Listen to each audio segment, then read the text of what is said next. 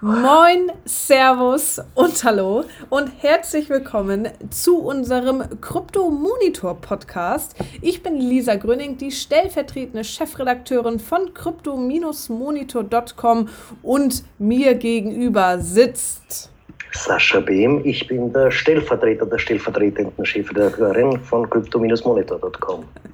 Ja, moin, Sascha. Ja, moin. Schön, dich mal wieder zu sehen und mit dir etwas über das Krypto-Universum zu sabbeln. Ja, und über das Kryptowetter. Man muss ja sagen, armes Lieschen sitzt im, im Sweater im kalten Hamburg und bei uns in Wien ja, es sind die Tropen los. Also, was macht das Kryptowetter bei den Kursen? Das sieht tatsächlich eher nach Hamburg aus. Aber es war letzte Woche auch mal Wien, um, um mal bei der Metapher zu bleiben. Sagen wir mal so, wir konnten in den letzten Wochen durchaus einmal feststellen, dass es sehr sonnig auf der Seite des Kryptowetters war. Denn sowohl der Bitcoin als auch die Altcoins sind mal eben kurz nach oben geprescht. Ja, und jetzt kam irgendwie ein bisschen der Knall. Das hamburgische Schiedwetter, möge ich mal, möge ich mal sagen. Der Bitcoin steht derweil auf knapp 9200 US-Dollar mit einem Minus von 2%.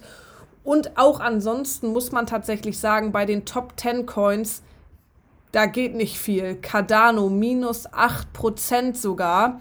Das mag aber, wie gesagt, daran liegen, dass die Altcoins, zu dem natürlich auch Cardano gehört, äh, einen kurzen Hype hatten und dann wieder abgeflacht sind.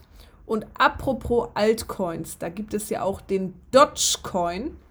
Da gab es, ich weiß nicht, ob TikTok äh, so wirklich unsere Zielgruppe ist. Schon meine ist es nicht mehr. Ich bezweifle, dass es deine ist, Sascha. Ähm, also TikTok ähnlich wie Instagram, nur dass man da ganz äh, wild drauf tanzt. Und äh, dort haben die zu einer Dogecoin TikTok Challenge aufgerufen, einen gleichnamigen Hashtag erstellt und mit samt tausender Videos dazu aufgerufen, dass man doch den Dogecoin kaufen sollte.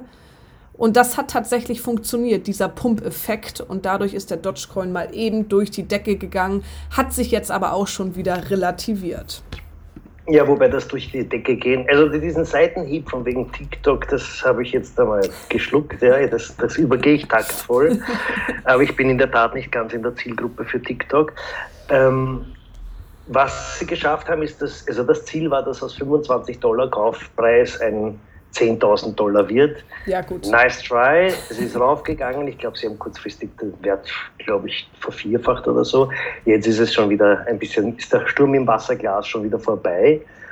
Also TikTok ist sicher sinnvoller damit, dass man Arenen für Trump Fake ausverkauft macht, wie wir alle wissen. Ah ja, apropos Präsidentschaftswahlkampf, da hast du ganz spannende Infos, gell, Lisa? Oh, Präsidentschaftswahl, ja, da habe ich gleich zwei Sachen. Und zwar habe ich natürlich zum einen meinen Liebling, ihr kennt ihn alle, John McAfee. Der stellte sich ja schon 2006, glaube ich, einmal zur Präsidentschaftswahl auf. Und es könnte tatsächlich sein, dass er auch dieses Jahr antritt, neben ich kann das gar nicht aussprechen, ohne zu schmunzeln. Entschuldige bitte. Neben Donald Trump und Kanye West, ja, was, was kann 2020 noch passieren? Gar nichts mehr. Ähm, und schocken tut uns auch nichts. Ähm, von daher, genau, John McAfee, der aber seines Zeichen ja auch großer Krypto-Experte ist, vor allem bei Twitter, da tweetet und twittert er sich immer dumm und dusselig, was den Bitcoin angeht zum einen der äh, Go for President und dann gibt es noch Brooke Pierce, der hat damals Theta ins Leben gerufen und ist auch ein sehr, sehr großer Befürworter von Blockchain und Kryptowährungen. Und der 39-Jährige hat auch Bock, die USA so ein bisschen am Laufen zu halten. Was könnte das für uns Krypto-Fans bedeuten? Naja, klar, Bitcoin und die Blockchain kommen wieder ein bisschen mehr auf den Radar. Gerade wenn es um den Wahlkampf etc. geht, kann ich mir schon vorstellen, dass die gerade auch Bitcoin und sowas als Zahlungsmittel so ein bisschen mit in ihr Wahlkampfprogramm aufnehmen, denn das könnte durchaus die jüngere Generation ja auch anziehen. Von daher, ich bin gespannt, was sich da so ereignen wird. Ja, wobei die, das, ähm, das Kryptothema ist gar nicht mal so wenig auf dem Radar, wie man soeben lesen konnte. Also ein Vermögensverwalter Fidelity, ein, also aus den Staaten, der hat irgendwie so 800 institutionelle Investoren befragt. Und da haben, ich meine, wie gesagt, institutionelle Investoren, also nicht, nicht irgendwer. Ne?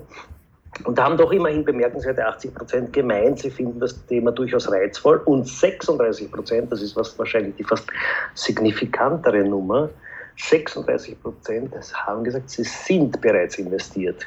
Kurzer Exkurs, ich finde das immer großartig, dass Investoren investiert sind. Nicht sie, sie haben nicht investiert, sondern sie sind investiert. Also 36 Prozent institutioneller Investoren international sind bereits in Krypto investiert. Das ist eine doch sehr beachtliche Zahl ist auf jeden Fall eine sehr beachtliche Zahl. Dennoch muss man ja sagen, dass wir alle so ein bisschen darauf warten, dass Kryptowährungen auch massentauglich werden. Also nicht nur Institutionen am investieren sind, sondern ähm, investiert sind, sondern natürlich auch äh, ich hier meine Zigaretten mit Bitcoin und Co. zahlen kann. Das ist aber, glaube ich, bald in Österreich möglich, nicht wahr? Ihr seid da okay. etwas fortschrittlicher als Deutschland. Ja, man darf zwar immerhin auch in, sogar in Österreich nicht mehr in Lokalen rauchen, um bei dem Thema zu bleiben.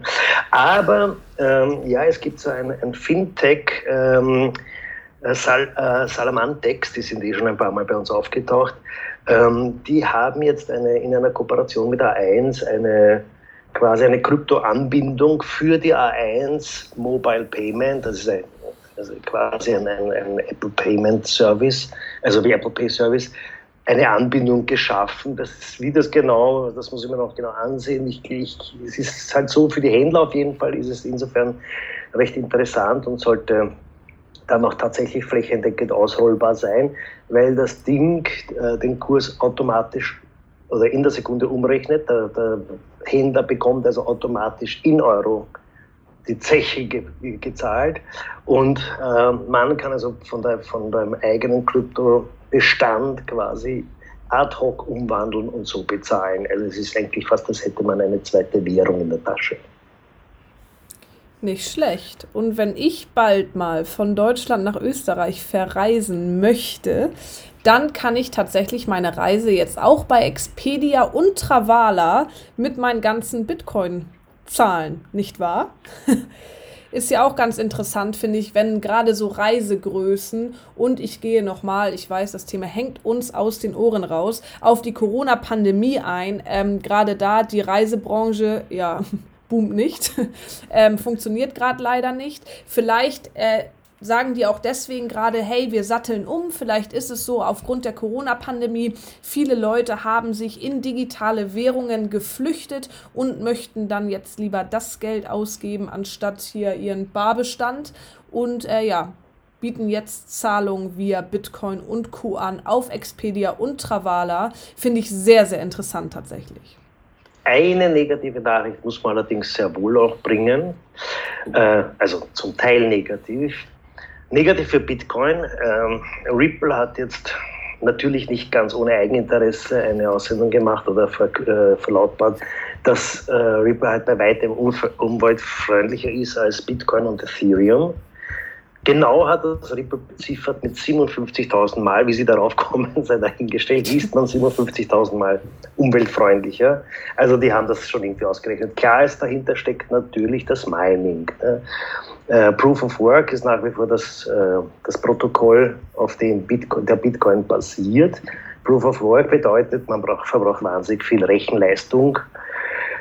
Konkret heißt das, Lisa, jetzt halte ich an, der Bitcoin verbraucht ungefähr so viel wie Chile im Jahr an Strom wow. und hat einen Carbon Footprint wie, wie Neuseeland mit ja, ungefähr 40 Millionen Tonnen CO2. Das ist, das ist not good. Jetzt ist die Frage, wird die Rechenleistung so in die Höhe schnellen in Bälde, dass das alles runtergeht? Oder Ethereum kokettiert ja schon länger damit, auf Proof of Stake umzusatteln. Und also die, das wird man sicher noch irgendwie regeln müssen. Ripple, by, by the way, ist ja gar nicht meinbar, weil da ist ja schon der ganze Bestand vorhanden. Ähm, deswegen sagen sie, also deswegen ist ihre, ihre Transaktionsmöglichkeit, also Transaktionen mit Ripple sind quasi fast äh, CO2-neutral wahrscheinlich. Also es sind, sind nur die Rechenleistungen, die, die grundsätzlich für den Betrieb notwendig sind, aber man muss nicht meinen und, und, und man muss nicht dauernd bestätigen. Ja, und dieses Thema ist halt jetzt ein bisschen, wird sicher in, in Zukunft noch etwas bewegen, weil darum geht es natürlich jetzt insgesamt, dass wir da ein bisschen den Carbon Footprint in den Griff bekommen. Interessant dürfte da auch übrigens ein kurzer Exkurs das Projekt Algorand sein. Das ist eine Blockchain, die wiederum mit einem sehr eigenen Proof-of-Stake-Mechanismus und einer bemerkenswerten Skalierbarkeit gerade auf den Markt für Furore sorgt. Und da jetzt noch ein Hinweis in eigener Sache. Wir haben da einen Algorand Insider, den Nikita Monastirski. Ich hoffe, ich habe das richtig ausgesprochen. Mein Russisch ist etwas rusty. Ähm, der ist jetzt bei uns Gastautor und hat und bringt da immer wieder Insights auf crypto-monitor.com.